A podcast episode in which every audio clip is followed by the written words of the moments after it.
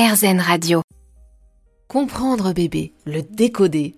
Tous les jeunes parents en rêvent. Bah, c'est qu'il n'y a pas de mode d'emploi. Heureusement, pour nous aider et nous conseiller, Laurence Rameau, infirmière puricultrice, formatrice petite enfance qui a longtemps dirigé des crèches et autrice du précieux livre Je décode mon bébé, paru chez First Edition. Bonjour Laurence. Bonjour.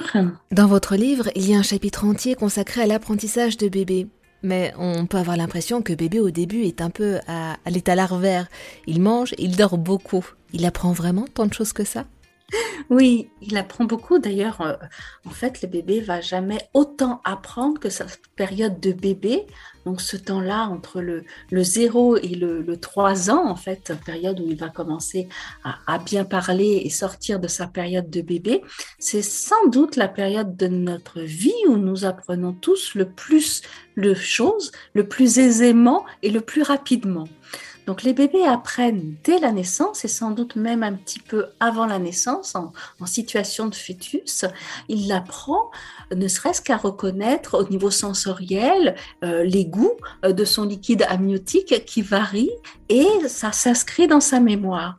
Donc les bébés apprennent dès le départ le monde qui leur est donné d'apprendre. Hein, ce qui, euh, il faut imaginer qu'ils arrivent dans, dans, un nouveau monde qu'ils ne connaissent pas du tout et qu'il y a tout à apprendre et qu'ils vont particulièrement utiliser leur sens pour leurs premiers apprentissages et apprendre aussi des choses de plus en plus importantes comme avec tout ce qu'il y a dans le monde qui les entoure. C'est-à-dire qu'ils vont apprendre à la fois les objets qui constituent ce monde et à la fois les êtres humains aussi qui constituent ce monde aussi et qui sont euh, avec eux, qui vivent avec eux, qui peuvent rentrer en, en relation avec eux.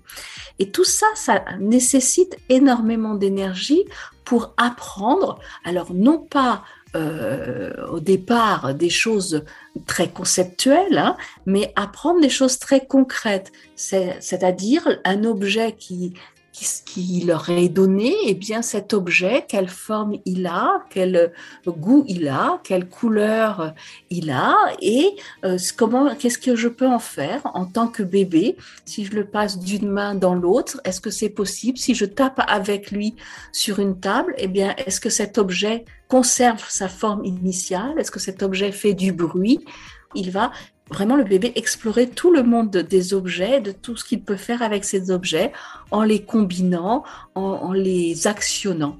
Et pareil avec les humains, dans ses relations humaines, il va essayer de comprendre comment les humains fonctionnent. Déjà, il va apprendre à se sécuriser avec les humains ou l'humain qui lui donne le plus de soins, c'est-à-dire comprendre que quand il justement il a son cri d'alarme, il ne va pas bien, eh bien il y a cet humain-là qui intervient et le rassure.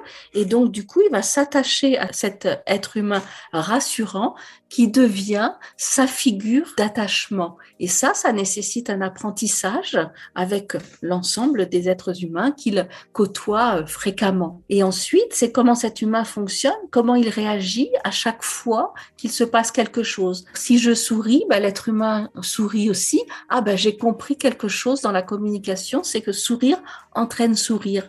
Ça, ça va être nécessaire, par exemple, après, quand euh, je vais pleurer ou quand je vais me faire disputer, euh, l'être humain qui est mon ma figure d'attachement, eh bien cette fois-ci va être fâchée. Elle va pas avoir sa tête normale. Alors moi, le bébé, je vais sourire aussi à nouveau pour voir si sa tête de sourire revient à nouveau. Et, souvent, les parents en fait interprètent mal ce type d'apprentissage parce qu'ils disent, ils disputent le bébé parce qu'il a fait quelque chose avec lequel on n'était pas d'accord, et en plus, il se met à sourire. Et c'est normal parce que lui, il cherche une communication différente et la communication d'un visage non souriant ne lui convient pas au bébé. Donc, il va chercher à nouveau à obtenir un langage souriant. Et juste avant, il a appris que quand, en fait, il souriait, eh bien, l'autre visage souriait également. Voilà, ça, c'est un exemple de type d'apprentissage que l'on fait dans les interactions au tout début de sa vie.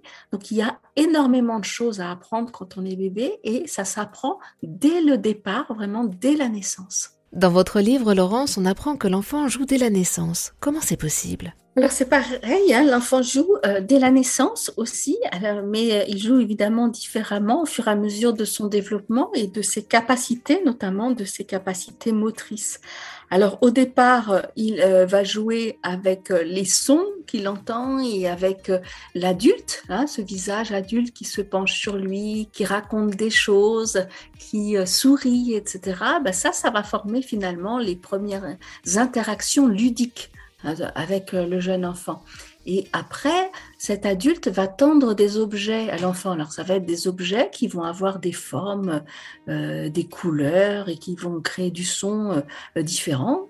Et ben, le bébé va essayer de porter ces objets à la bouche porter ces objets, euh, euh, les secouer pour pouvoir avoir euh, créé la situation de son et conserver cette interaction avec l'adulte qui donne les objets.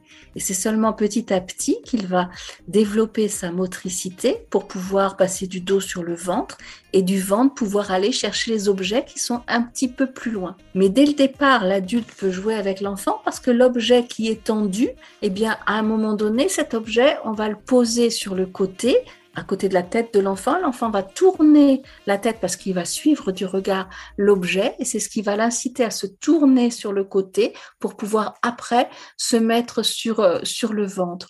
Donc ces jeux-là, qui sont mes tout premiers jeux qu'on fait avec les, avec les bébés, avec des petits objets, qui peuvent être des objets en tissu ou des objets durs ou des hochets qui font du bruit ou euh, ne serait-ce que des petites euh, capsules de petits pots euh, qui sont facilement attrapables par les, les, mains du bébé. Eh bien, ces premiers jeux-là servent au développement moteur du bébé et évidemment à l'ensemble de ses apprentissages. Donc en fait, on peut dire que euh, le bébé n'apprend que en jouant. Le jeu, c'est le moteur d'apprentissage du bébé. Pour autant, il ne joue pas avec cette idée-là d'aller apprendre. Hein. Ça, c'est une idée d'adulte. Lui, il va jouer parce que c'est sa nature de bébé que de jouer.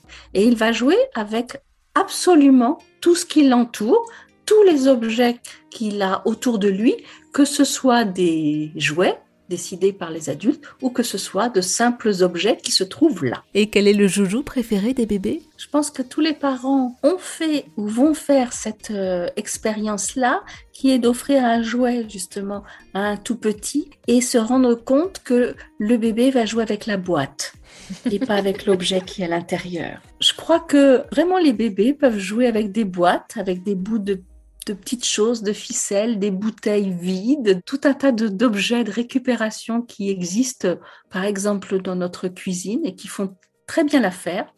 Et que donc la meilleure boîte à jouer euh, des, des, tout petits, c'est réellement une boîte en carton dans laquelle on met plein d'objets de récupération qui deviennent les jouets préférés des tout petits, des premiers jouets préférés des tout petits. Merci beaucoup Laurence Rameau.